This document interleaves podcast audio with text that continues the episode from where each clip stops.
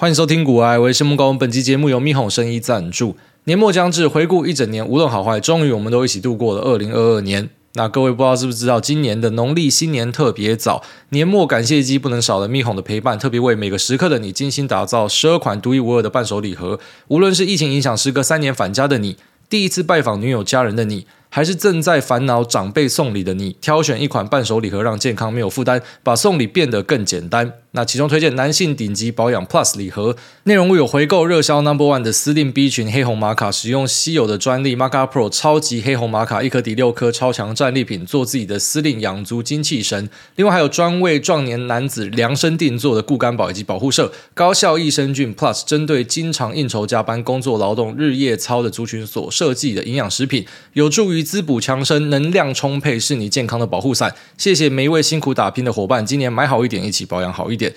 咪吼礼盒象征着满满的祝福，每一盒都是款待，每一颗都是健康，让爱与感谢治愈一整年的辛劳。除了这款礼盒之外，也有网络热销好评的玛卡精气神保养组、全家拥抱健康组、女性保养晚安组，多达十二款组合，一次补充全面的保护。无论男女老少，都可以在咪吼挑选一款适合的伴手礼盒。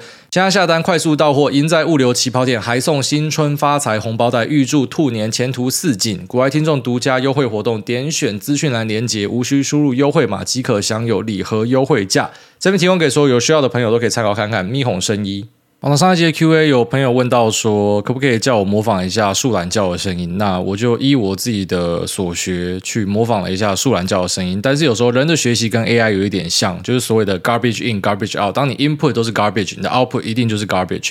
那有热心的听众就提醒说，好像树懒叫的声音不是这样哦。那于是我就上网了解一下树懒叫的声音。那在这边打算跟大家分享一下。好，那希望跟大家一起共同欣赏一下树懒的叫声。啊啊嗯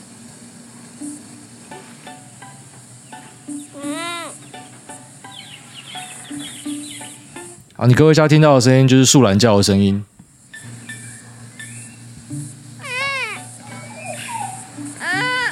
那个发音的方式跟我儿子有点像。好，那我们就一起欣赏到这边。所以现在大家就知道树懒叫的声音是这样子，好，绝对不是上一集 Q&A 讲的那样。那基本上我们的节目会一直做滚动式的修正啦，也就是说，当我今天讲了一些东西未必是正确的，有听众提醒，我们就会稍微去做调整。但有时候你可能没有得到我的幽默，但没关系，我们就会配合去做调整。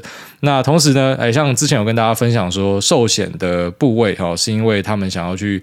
呃，cover 到资本市足率，然后把呃净值拉高，所以去做部位的调整。那同时也是有听众啊私讯我跟我讲说，除了那之外，还有补外汇保证金。所以我觉得这样的互动方式其实是很不错的。就是有一些听众他自己本身在业内，他知道他听了我讲一个东西之后呢，他认为有更好的说法，把它补充进来。那其实给各位听众听到的东西就是更完整的内容。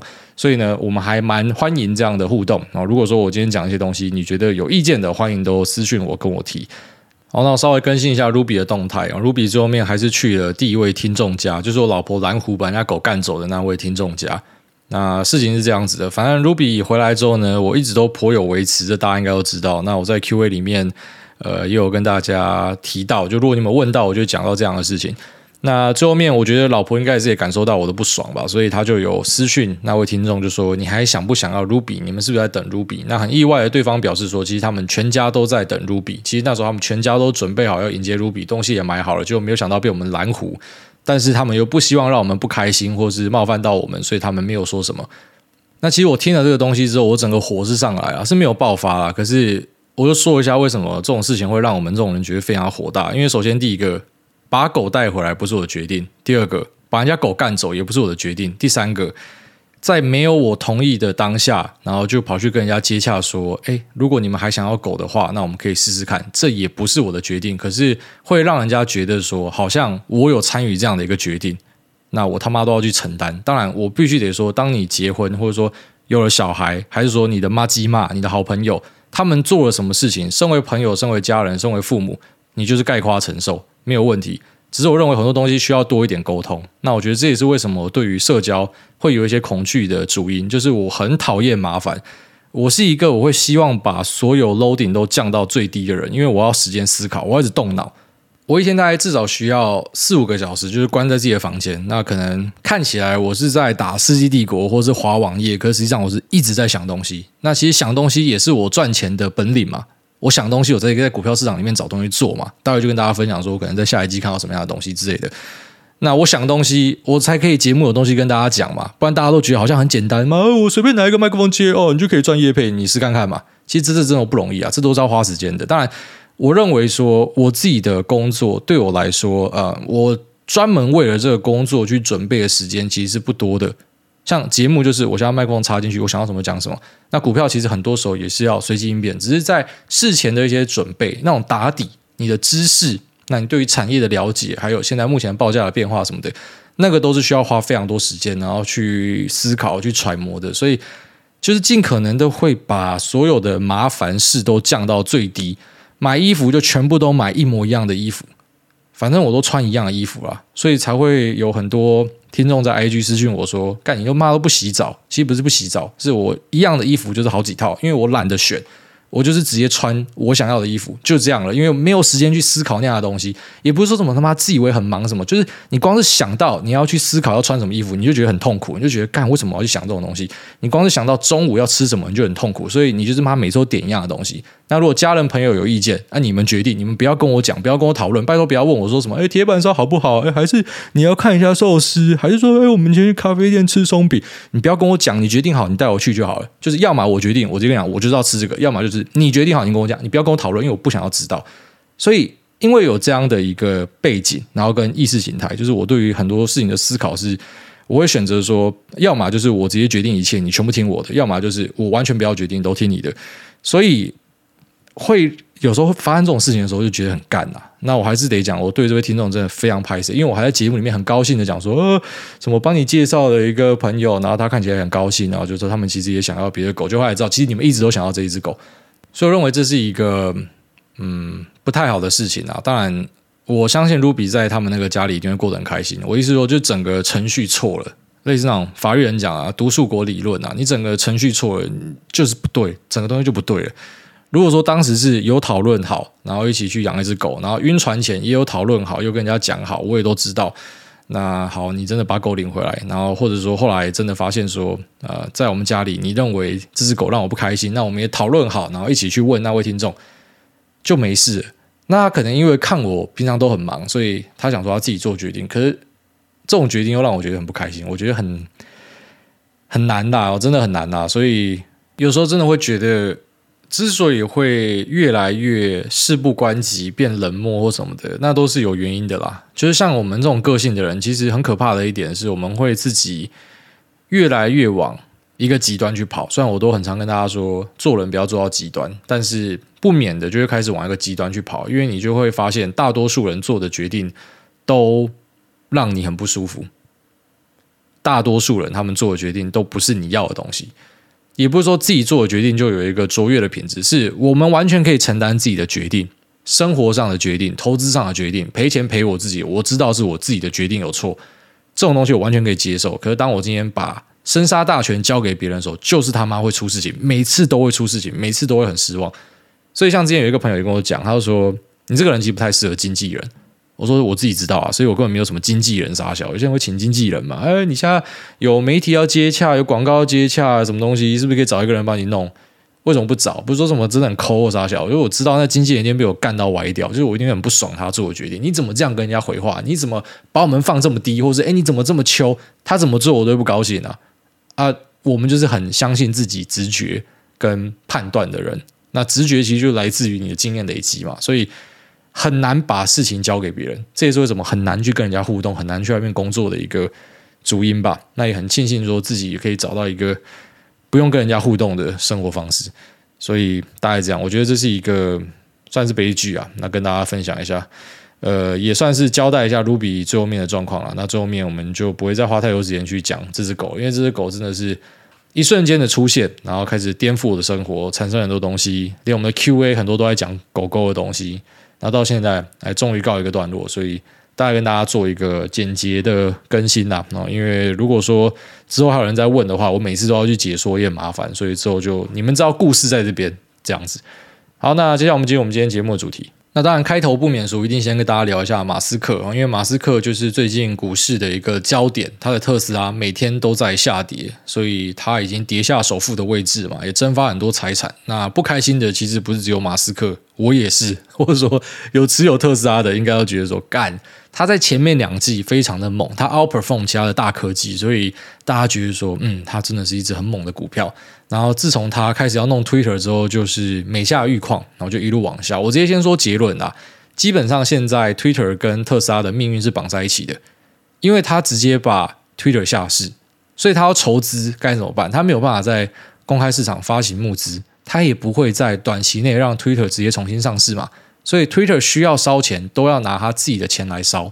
这就是为什么他一直疯狂的发推表示啊，包含说第一个员工他要去把你的整个能力都炸出来啊，不让你 work from home。那希望你们呃用最 hardcore 的方式上班，然后再就是我们要在最短的时间内推出 Twitter Blue，然后让 Twitter Blue 的营收订阅营收可能占整个营收的一半以上，因为他知道有些人不爽他，那广告主撤掉嘛。虽然像苹果啊最后面达成协议，我相信越来越多公司最后面会发现 Twitter 还是一个很好的广告平台，而且甚至是越来越好。不过在这个阵痛期呢，他必须要去呃降低对于广告的依赖，他要多一点呃网站的订阅收入。那再来就是因为他对于未来经济前景的悲观，所以他认为说啊，在发生经济前景不好的状况的时候呢，企业他一定会去缩减支出，而缩减支出的最明显一步就是把广告给砍掉。就是我在砍人，我在砍产品线之前，我可能先砍广告。那广告我们之前跟大家聊过，就是在我的认知，它是一个企业的杠杆，所以它本身是一个去杠杆的动作。你是先把杠杆降掉之后，然后可能再考虑砍线股嘛，类似的道理。所以呢，嗯、现在 Twitter 的经营就是非常有赖他自己的钱去让他续命，因为他已经没有办法在公开市场直接发行募资，但是他还是可以引一些投资人进场啊，就是在台面下还是有很多的东西可以做。目前看起来就是他自己要把这个东西扛下来，所以他还是有可能在之后继续卖股。那最近有一个新闻出来，就讲说他卖掉了两千多万股嘛，他筹了呃 three billion 左右。那这 three billion 是用在哪里呢？呃。众说纷纭，但是我大概讲一下他可能用钱的地方啊。第一个就是直接供 Twitter 烧，直接拿去给 Twitter 烧。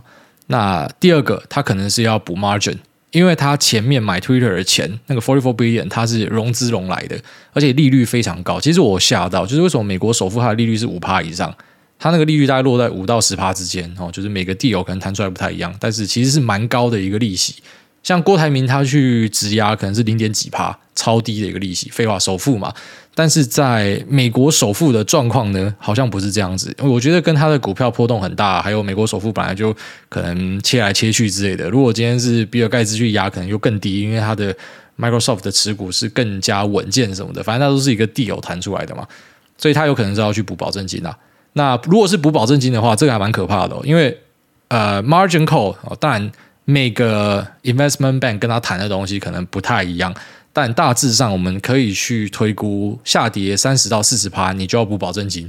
所以他现在补保证金进去之后呢，如果再继续下跌，会很惨哦，就会变成说，因为他要补更多的保证金，他就要卖更多的股票，可是他卖更多的股票，股价就势必会继续再下跌，因为他的那个量真的太大了，等于是他一个人只手把整个特斯拉卖下来，这样说都不为过了。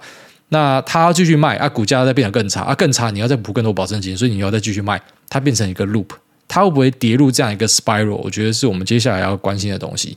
那网络上有在传一个阴谋论，但是我觉得这阴谋论不是事实啊。不过还是跟大家分享一下，就是说有可能马斯克是为了要把股价压低，那让他少缴一些税。这个说法的依据是什么呢？啊，因为马斯克手上还有三亿股，到二零二八年前。会可以配给他的股票，他可以去行使这样的一个选择权。那 strike price 呢是二十几块，所以二十几块的 strike price 到现价之间，我觉得说现价是一百五，二十几块到一百五之间，这个 part 他要缴四十趴的税。那如果说股价之后继续上涨，一百五到三百之间，那他是缴二十几趴的税。所以这样就知道，就是他现在认的价格。然后当下的价格的这个差价，他是要缴比较多的税的。所以如果现在股价越低，他认越多，其实是对他比较有利。因为上面就是说，他等到股价上涨之后再卖出这个税，那个资本利得税是二十几趴，是比较小的。所以他应该会希望的状况是，他可以在股价低的时候认一堆，然后之后特斯拉继续绝地大涨，那这样才可以省下非常多的税。所以他可能刻意的在把股价灌低，但是我觉得应该不是。因为这家伙就是手上基本上没有什么样的 cash，他就是要透过卖特斯拉去呃做各式各样的东西，包含说他卖特斯拉才有钱去认后面的股票嘛，因为他要行使他的这个认购权，他也是要拿钱出来，他要缴税的，所以他必须要卖特斯拉来缴税认股票，他必须要卖特斯拉去养 Twitter，然后他必须要去卖特斯拉来呃支付他之前去买 Twitter 所要付出的利息或者说保证金。所以也因为这样子呢，他有很多的理由可以把特斯拉卖掉。可是最可怕的就是他越卖，他的股票越多。那当然，这个股票越多，现在看起来可能觉得不公平嘛。刚刚他狂卖，结果他股票越卖越多，好像是那种妈的是怎样？这个钱是呃撒出去之后呢，他自己又会再分割成双胞胎，然后跑回到你的口袋。听起来不太公平啊。可是实际上，两年前大多数人是认为说他那个呃认购权呢很难达成，因为其实大家都觉得特斯拉会倒掉。啊，最早真是这样子，所以在大家都不相信特斯拉的时候，那时候真的最赚的时候，就狂喷猛喷，那也让他真的达成了啊，跟这个董事会设定的条件，所以他呃没有拿薪水，不过他可以拿股票。那这股票当时呢，可能在两年前大家看会觉得啊，基本上你完蛋了啊，你那一定认不到了，你没有薪水，然后认不到股票，你是一个最大的输家。就家可以认股票，当然就发了这样子。所以呃之后还有很多的股票会疯狂的灌进来啊，那要小心的就是说，他会不会还有其他的？Fantasy 什么？除了他要去养 Twitter 之外，他搞不好有其他想法，他也会透过卖特斯拉来达成哦。所以只要市况不佳，那承接的买盘不多的话，有一个大股东疯狂抛货，那是很难扛得住的哦。整个市场是很难扛得住的。如果今天市况是好的，他怎么样抛应该都没有关系，因为其实美国大老板抛货是很正常的。像 Jeff Bezos，他每年都会抛货去养他的 Blue Origin。那或者说像马斯克之前也会抛货，那他的兄弟 Kimball Musk 也是会抛货。每次抛货，大家讲说啊，这个特斯拉是不是不行了，所以他们才抛货？不是，因为他们还是要生活啦，所以他们会卖一些股票嘛。那像是呃微软的纳德拉也在卖股票什么的，但他们卖的量。跟特斯拉比是完全不能比的，就是说你卖太快，卖太多了。如果你今天不是为了养 Twitter，不是为了去缴保证金，或是你的呃其他的幻想的话呢，你可能不会卖这么快。那你不卖这么快，可能对呃市场的冲击又会小很多。但看起来他是没有在差小的哦。在之前我们跟大家分享说，马斯克去卖股票的时候就提过，他这个人卖股票最狠的就是他不是挂单，或者说去找撮合或什么，他直接在市场里面用市价去砸，所以他。卖股这件事情，就是目前可能市场上最大的一个利空了。因为基本上特斯拉的东西我们都 check 得到，只是很意外，就是说，哎，奇怪，那个数字都是跟以前一样，就是我们一年前、两年前看它，哎，都符合我们的预期。只是为什么股价跌成这样？那最后面呃，拨云见日，哎，又是他在卖股票，即便他前面跟大家答应说他暂时没有卖股票的计划。那时候可能没有计划吧，但是计划赶不上变化。呃，特斯拉本身股价下跌，它补保证金，或者说其实 Twitter 是一个比想象中大的一个钱坑，这也是为什么它压力这么大，疯狂的去对员工施压都有可能。反正总之就是，呃，它有点类似说毁了之前的约，然后说他不会卖股票，就他继续的疯狂在卖股票。那因为这样子，你要认为说这个人诚信是有问题的，其实也 OK。好，但是在我看来，我会觉得这个就是火烧屁股啊。他不卖股票，他要怎样？他直接放给 Twitter 倒吗？还是说他是要直接炸开吗？还是怎样？因为类似说他也是 呃在情绪之下做了一个冲动的决定，啊，跟这个 Ruby 事件一样。那做这个决定之后呢，后面就是各种痛苦的承担。不管是好是坏，呃，可能都是不是自己想象中的东西啊。因为他当时可能没有想这么多，当时可能股价还在高位的时候，他是那种啊、万人崇拜，现在还是啊，现在还是非常多人喜欢他。不然我自己也是很欣赏他。好像我讲 AI 那集就说他的眼光真的卓越。不过当然，身为股东，身体上不太舒服，那是很正常的啦。那就看大家要怎么样去看待这件事情。如果你认为他继续卖股票，那会把这个盘砸得更低的话，可是你又很喜欢特斯拉，那当然你可以选择先减码。然后看有没有更便宜的机会再捡回来，就你去试着操作看看也是可以啦。但在我看来，我就选择不要去碰它，就放着啦。所以之前有人问我嘛，就说你会不会再持续加大你的部位？那我说，其实二零二二年对我最大的一个体悟就是说，嗯，不应该要持续的把部位加大，因为赚钱的时候赚很快，可是回吐的时候也会很凶。所以我觉得就是跟大家提醒一下哦，他还是会持续卖股票，这应该是肯定句了啦。因为再继续往下跌可能很大条，但是同时我们也在乌云中看到一些。太阳哦，就是说特斯拉本身它是需要空头的股票，然后现在空头终于回来了，开始一堆人放空，还有些人上节目开始讲说他在放空或什么的。按照惯例之后可能就会来个大屌嘎啊。不过现在市况是不太好，所以我也没有到非常乐观去看待这件事情。再来，要请大家稍微注意一下。那空头的余额不够高，好，现在它回补天数只有一天，所以要有嘎空秀也很难，就只是开始有那种燃料去累积的感觉啦。所以之后大家可能都要稍微小心一下，那就是特斯拉的老板疯狂的在卖股票，所以即便你看好这家公司的基本面或杀小的，但是你就知道说它狂卖就是会有天天价出现，因为它就是一直把价格往下灌。好，那接下来我们也顺手聊一下二手车。二手车上次跟大家聊应该是半年前，那当时我们下的判断是说这个价格一定会下去，而且会下很快。那其实老实讲，这不是一个很真知灼见的东西，是只要有长眼睛的应该都可以看到这样的一个状况。然后只是最近在美国的 Twitter 圈又再一次的被炒起来，因为有一个呃从业人员发文，然后被 Ark Invest 的 Kathy Wood 还有 Elon Musk 赞声，然后就他们都觉得说二手车可能是下一个很大的危机。那我们就针对这个事情再稍微去做一些补充哦。之前聊过的集数在哪里，我是忘记啊。但是我们现在就针对呃他们讲说这是一个很大的金融危机这件事情来做进一步的讨论。那先稍微复习一下背景，简单讲就是在过去的两年车子买不到嘛，好，大家都知道你要排车子要排很久，所以很多人就直接干脆去买二手车。那二手车也因为供不应求导致价格上升嘛。那买二手车很多人会怎么样做？借车贷啊，你借车贷买了一个。可能比平常价格高个三十趴、五十趴，甚至更高的车，就它本来没有这个价格啦，只是因为现在供不应求嘛，价格上去了，所以你贷款的位置贷在一个比一般我去买这台二手车，居然说一百万，然后你现在用一百五十万去贷它。啊，可是你也知道说，当这个供需反转之后呢，那价格会跌很快，更何况车子本身就是一落地就开始一直跌的东西，所以它价格跌的幅度超级快。那像 Carvana 整个已经跌到烂掉，二手车商，当然它有很多的综合问题，不是只是单纯的二手车价。这家公司可能本身在 business model 上面就有很多值得讨论的地方。我们之前也跟大家分享过。那我们先不管 Carvana，我们来看整个呃车业的状况，就是说现在因为很多人的贷款是在山上，然后现在价格是不漂亮的。那这样状况之下呢，其实我觉得冲击不是很大，就是对于这些 individual 来讲，有些人会 default，他会违约，他没有办法付出这样的钱。那个冲击是小的，因为整个车贷市场本身没有到很大。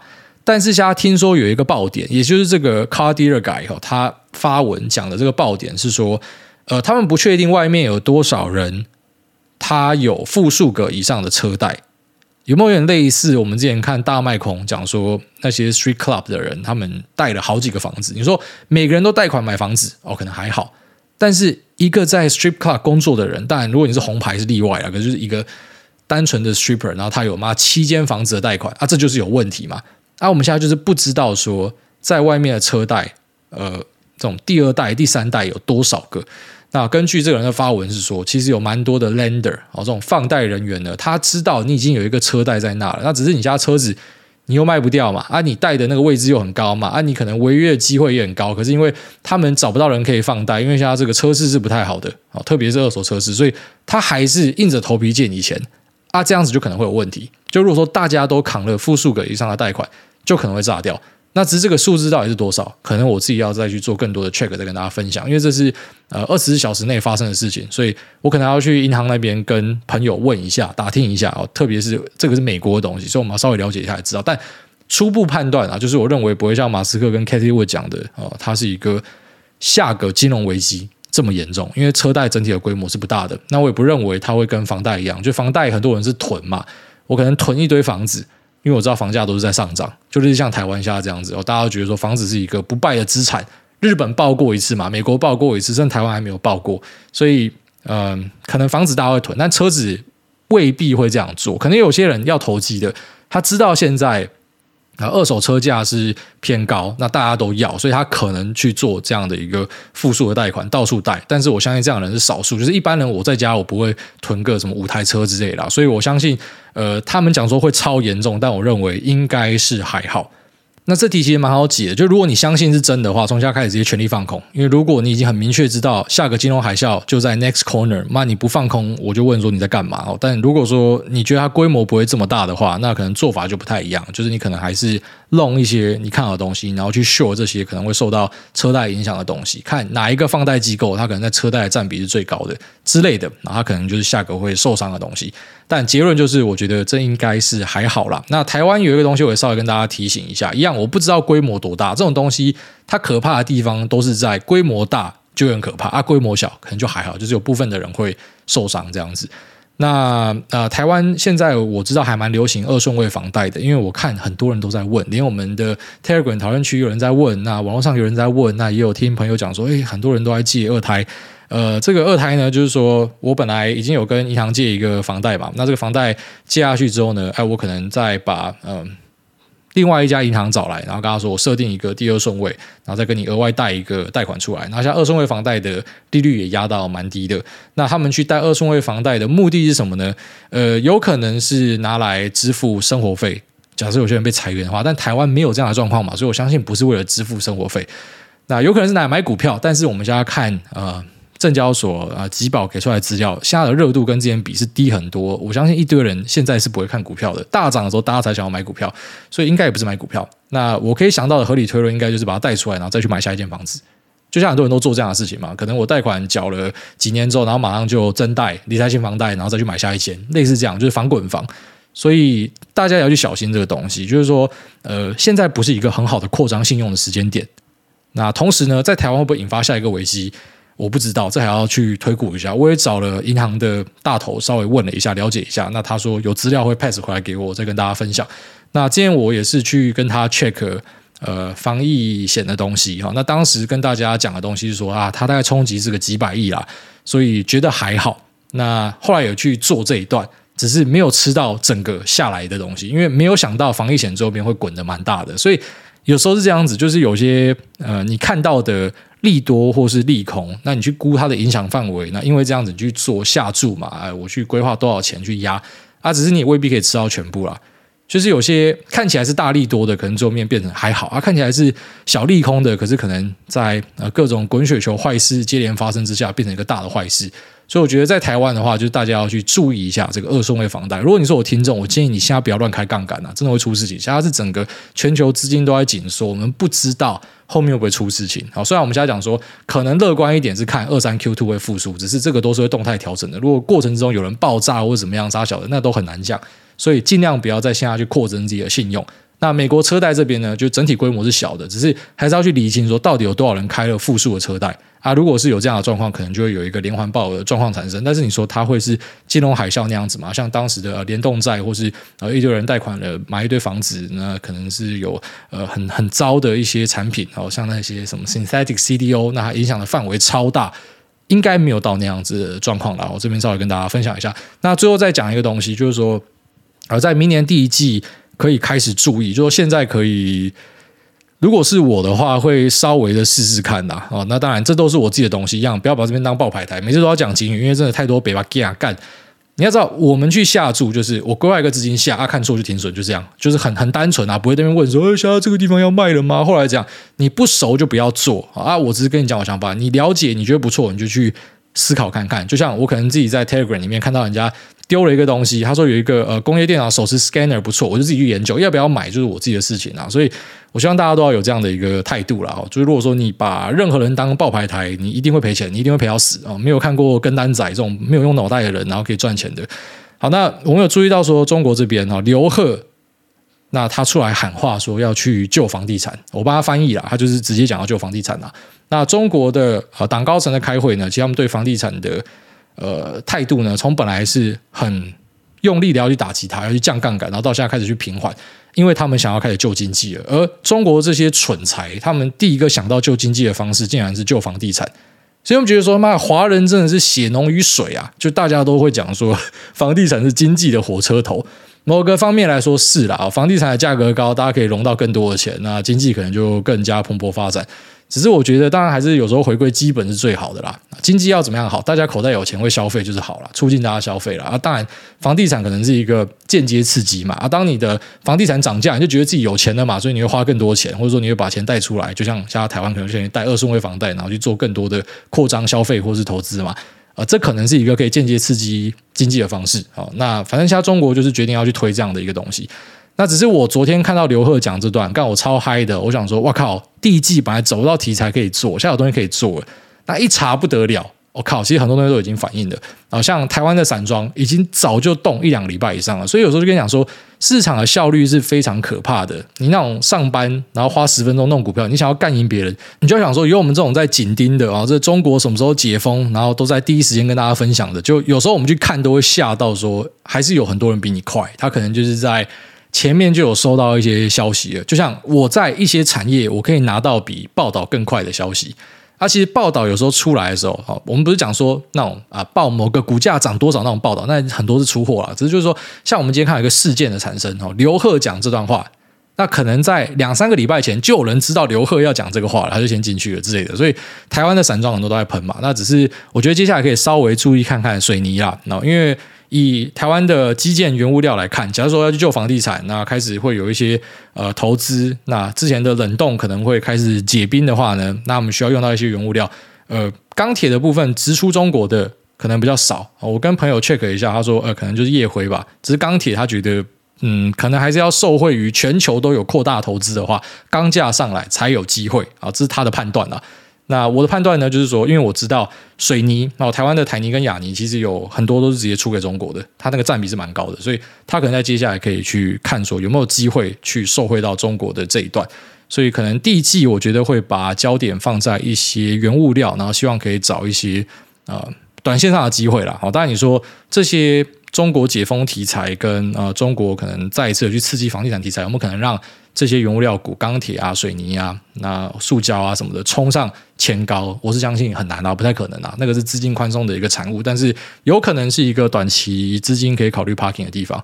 我大概这样看它。好，那这期我们先聊到这边哈。我觉得像这集就是直接丢了很多想法给大家。那像这种想法，就是你稍微处理一下啊，你觉得我是反指标，或者你觉得是看错，你就是往另外一个方向下就好了嘛。就是我们都是这样做的，就是你今天呃看了一个事件，或者说你得知了某个讯息。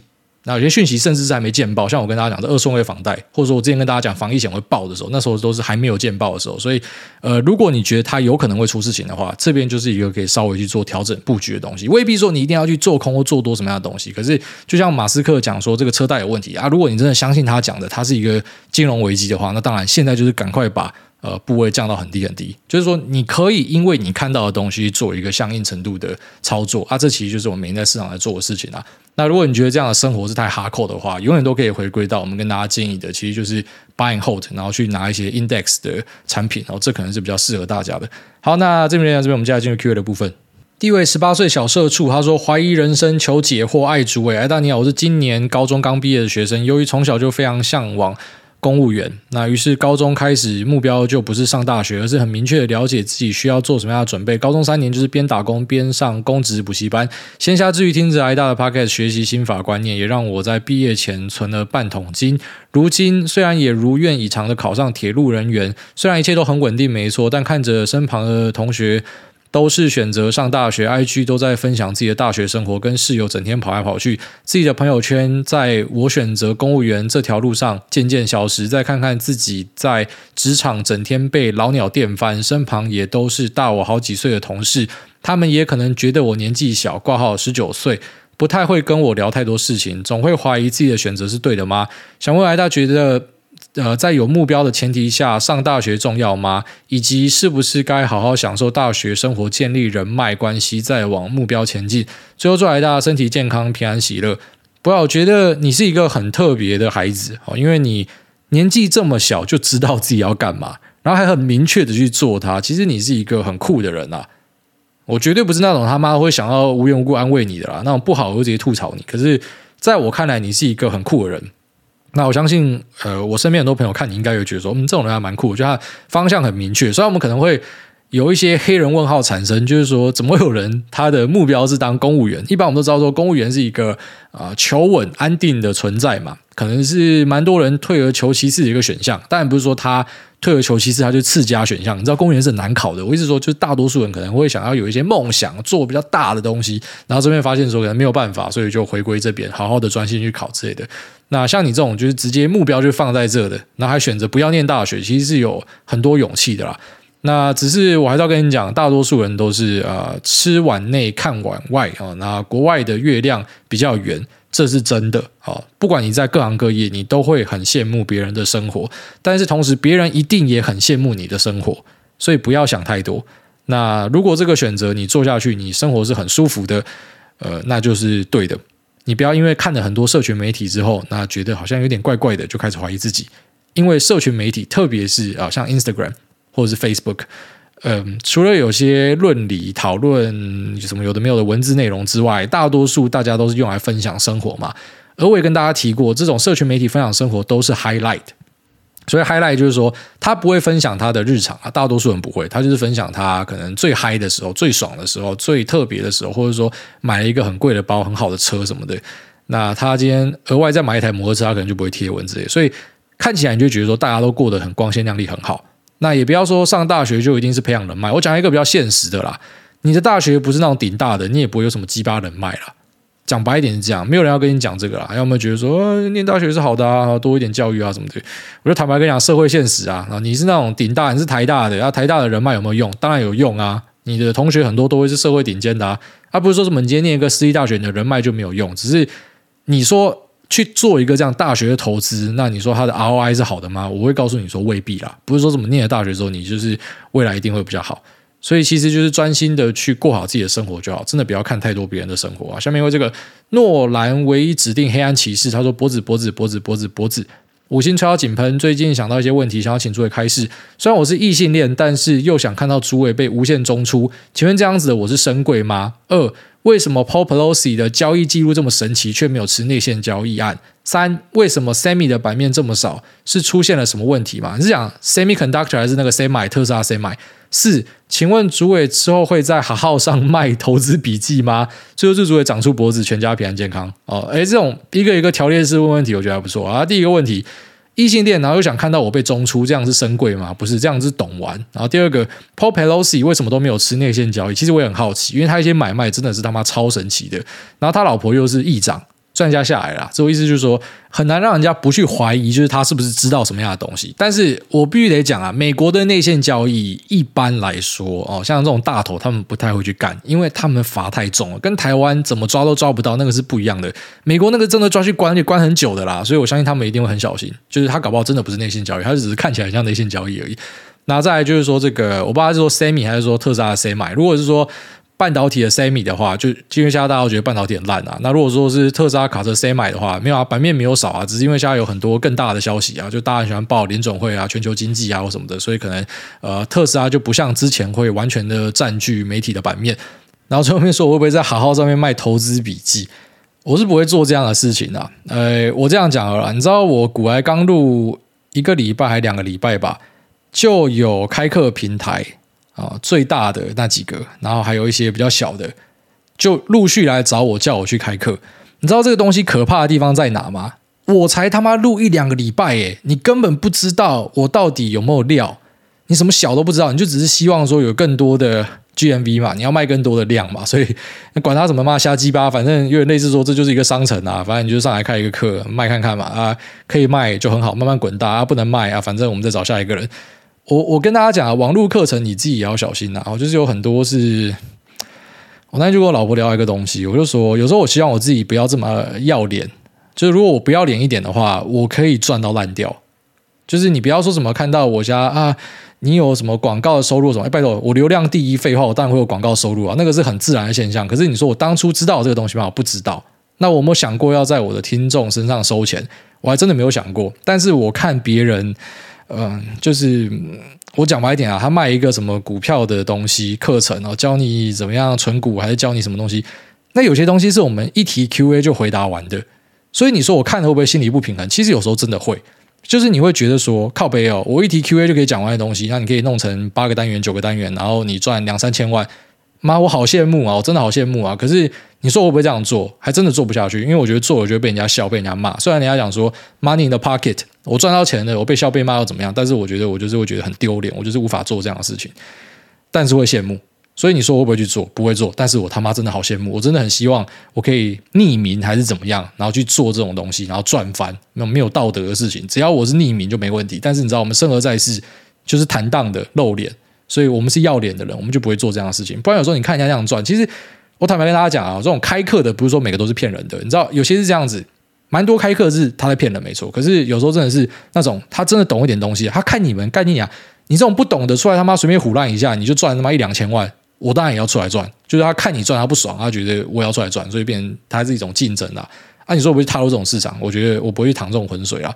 就是说，嗯，投资这种东西，我都已经跟大家讲嘛，你要去学的话，妈的，波克现在那两尊，好，拜托，这个几十年的 track record 免费给你看，你不看，你要跑去跟路边的学，妈，我不知道你脑袋装什么。那像我们这种，你也不要说怎么来跟我学，我都会讲说是切磋啦，因为毕竟我们就市场里面的其中一株韭菜嘛，也在成长中啊，就希望说资产慢慢往上滚啊。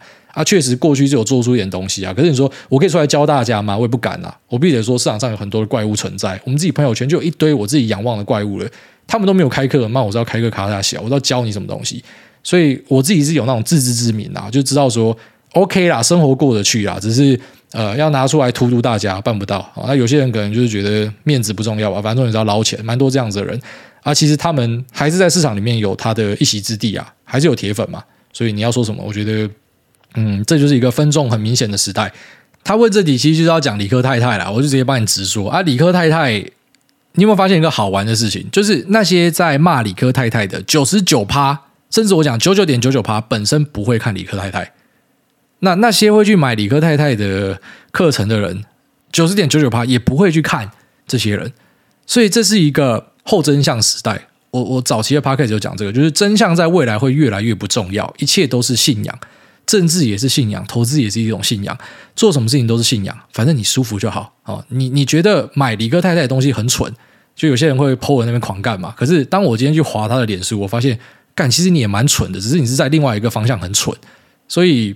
我不知道，我就觉得说，妈的，这个世界真的很好玩啊！下面为这个三年胖十公斤，他说去攀岩吧，台北这么多攀岩场，只要一双鞋就可以爬，一张门票爬整天，强身健体，又有一堆妹可以看，CP 值无限高。那个有一堆妹可以看，这个真的蛮吸引人的。好，所以嗯，好，我会去注意看看攀岩场。下面为这个斗焕坪水饺馆最好吃的是葱油饼。这个应该是我在斗焕坪当兵过了才会知道。他说借券疑惑，哎，大家您好，第一次留言，希望被念到。有时候晚上九点半看到一档股票的信用统计交易，发现借券量呃减少大量，哦，借券卖减少大量，甚至超过了当天的成交量。请问这是什么原因？那原本以为借券卖减少的方式就是买入，还是有其他的方法？感谢挨大解惑。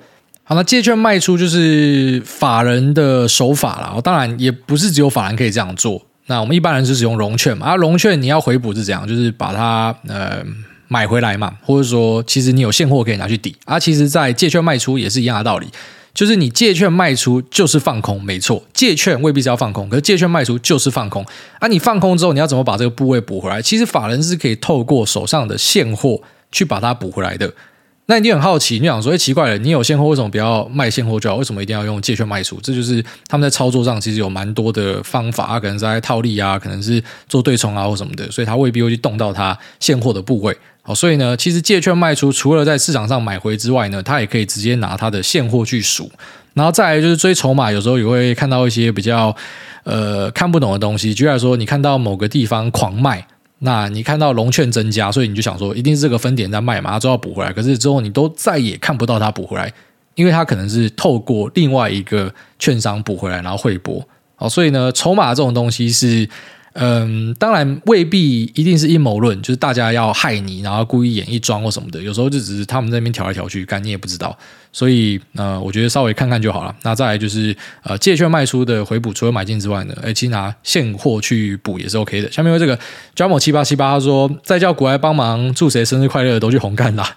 哎，大家你好，我好友是阿基，也是您的大粉丝。对于近期留言，他有些看法。他说，知道艾大受到五星回复的制约，也很赞赏艾大对于听众解惑的行为，但能不能？请听众不要再叫古埃帮忙祝谁生日快乐，到底是多没诚意，连自己朋友或是爱人的生日都要请别人来讲生日快乐，快乐也没人 care 你的谁谁谁什么时候生日好吗？每次听到都很堵烂，抱怨完了，谢谢挨打，不是啊。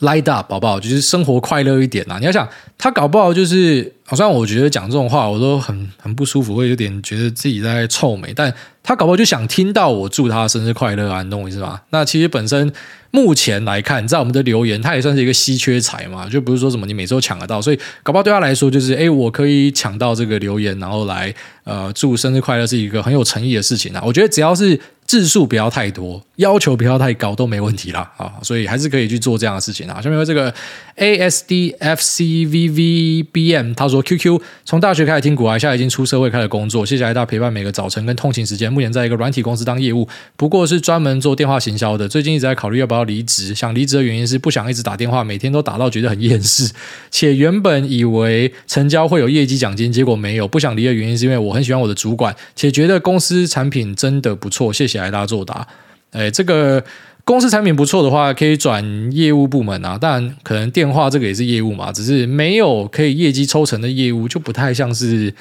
就是我们想象中的业务嘛。业务应该你要给他动机，要有一个可以达成的奖金或什么的，不然他妈谁要认真卖啊？所以我觉得，当然可以跟公司争取看看有没有办法换到那种第一线的销售，然后可以呃卖你相信是好的产品，他同时可以拿到分红，这个应该就会过得快乐非常多。那我可以想象那种打电话的厌世感觉，因为我每天也接到什么和润车贷还是什么杀小，每次打来就是直接被我干，然后挂掉。以前会比较凶一点啊，我觉得后来当爸爸之后也可以体会，因为他也不想打给我，你知道吗？只是你也要体会说，我一天接一堆这种电话，我他妈也会不爽啊。就是我也没有主动把电话外流给你啊，懂我意思吗？所以。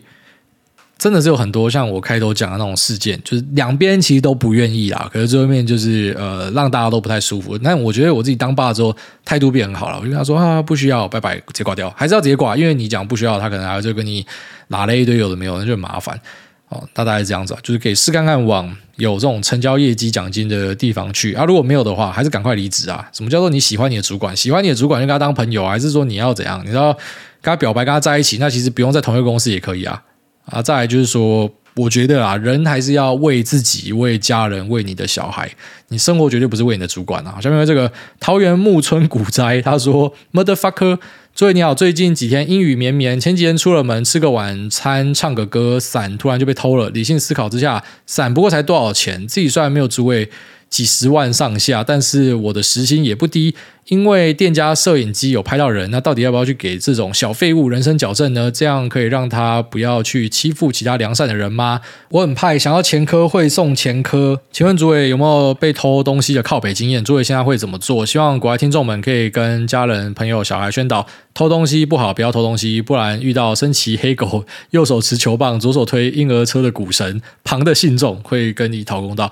对啊，真的不要偷东西啊！而且这个是你告下去之后，你应该也不能撤吧？我没记错的话，偷窃是一个公诉吧？就是你只要告下去，这个人他罪证确凿，他就是要背一个前科这样子。所以真的不要干东西，这很基本的道理啊。那至于要不要给这种人一个教训跟惩罚，那万一就是自己考虑一个 CP 值的问题啊。如果是嫉恶如仇的，很简单，就直接去报案啊，都已经有拍到了。那如果是像我这种，我就有时候会去想，你干我一个雨伞，我当下如果刚好超不爽，今天你刚好就是在我一个 bad day。然后你弄到我，我他妈一定把你弄死。可是，呃，如果是一般时候啊，雨伞两百块，我要去报案，我要去做笔录什么的，那还有后续的东西要看、要追踪、要去想它，我就觉得妈算了，这个送你算了。所以到最后也可以理解一件事啊，就是社会上真的有蛮多那种病态或者说干苦人，他可能偷你东西，他未必是呃真的是很坏的人，他就是他要这把雨伞，他没有钱。所以也开始会去原谅一些人啊，就除非我今天真的是心情不好才会去治你，不然大多数。就会觉得算了，除非这件事情是真的会影响到我的权益很大一部分，不然我自己还是会倾向去追求零麻烦，然后这才是最重要的。下面这个轩凯他说：“请问 AI 有可能取代股市研究员跟经理人吗？小弟是某机构的研究员，上一集听到 AI 的评论，听得兴奋冒汗，冒汗是怕有一天股票相关的工作会被 AI 取代。癌大认为有可能吗？如果有这么一天，每个人都用 AI 操盘，是不是就没有超额报酬了？”那更强大的 AI 就要预判别人的 AI，比较弱的 AI 必须开启 AI 订阅制了吧？OK，那其实现在很多的 Quant 就是在做差不多的事情的啦，只是他们是用价格那过去的一些 pattern 来做分析嘛。那像 AI，我直觉想到的就是说，你知道，因为像我问他微软为什么要投资他，他把所有的理由都讲完了，基本上奈德拉会讲的东西他已经全部讲完了，但是。呃，美中不足就是说，他没有办法跟我讲说，earnings call 里面可能啊、微软的 PC 部门，然后再来就是它的呃什么商用部门，那每个东西今天成长多少，减少多少，然后在电话会议里面最常出现的关键字是什么？那个重点还是没有办法给我，因为他现在没有串搜寻引擎嘛。但我相信，只要 AI 可以达成这样的一个条件，呃，首先第一个就是很多在卖资料整理的人，我相信他们会失业啊，因为现在有蛮多，像我自己订阅就是。我定你是因为我没有那么多时间去看这么多电话会议，所以你帮我整理好，我付钱给你，我觉得很合理。但是我之后可以靠 AI，他妈的五秒钟就把它整理出来，那我干嘛还要定你的东西？所以这边一定就失业啊。然后再来就是说，呃，AI 它取代不了眼光，它可以让你嗯、像这种量化的东西，或者说一些啊直化的内容，它可以把它整理给你，但是它没有办法去做分析啊。分析可能还是要透过人来做。那当然，AI 有朝一日它也可能可以去做分析。那等到 AI 都可以做分析的话，就会像你讲的，超额报酬的部分就会变少。其实美股下的超额报酬就已经够少了。就是美股的 alpha 是很难找的，所以才有网站叫 Seeking Alpha 嘛，因为每个人都想找 alpha。可台股呢，还是有 alpha，就是还蛮多人真的可以连续一直打赢大盘。可是美股你就会发现很难，因为他们的资讯是更流通的，然后呃内线抓的比较严格，所以其实整个环境不一样。那你说呃这个 AI 真的导入之后呢，我觉得当然在美股这边一定就是 alpha 越来越难找。那台股这种就还好，因为台股人都在吹消息，供应链的可能 AI 就取代不了。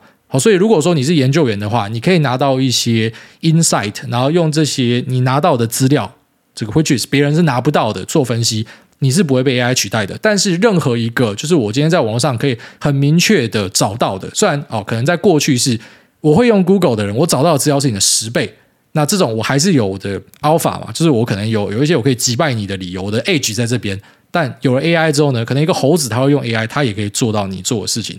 只是问题是。你知道我们这边还是同温层啊，就是我们这边聊 AI 聊得很开心嘛。我相信你今天去跟你朋友讲说，哎，ChatGPT 啊，哎，Midjourney，他们跟你讲说，干你那公差小。所以呢，我们等于说本身就是一个比较领先的一群人啦，你可以这样想他。所以不要有呃太多的压力，觉得呃可能很快都会把你的工作都取代掉。我觉得不会，它一开始的呈现方式比较会像是它会变成一个工具，所以可能以前研究一个呃。股票，那可能有一个团队去做，这团队可能是五个研究员，然后配一个主管，这随便举例啊。那可能未来就是一个主管，一个助理研究员，然后配一个 AI 电脑，所以剩下四个就可以裁掉了。类似这样，我相信我们第一步会看到是这样子的东西，但是不会说什么所有人都不见，就是说呃，这个人力应该会减少，就用工作的这个工具去取代，因为类似说以前要养多牛去犁田嘛，那现在可能就是用机具就可以直接取代掉一堆人，可是我们还是需要人，大概是这样子。那这里面到这边就这样拜。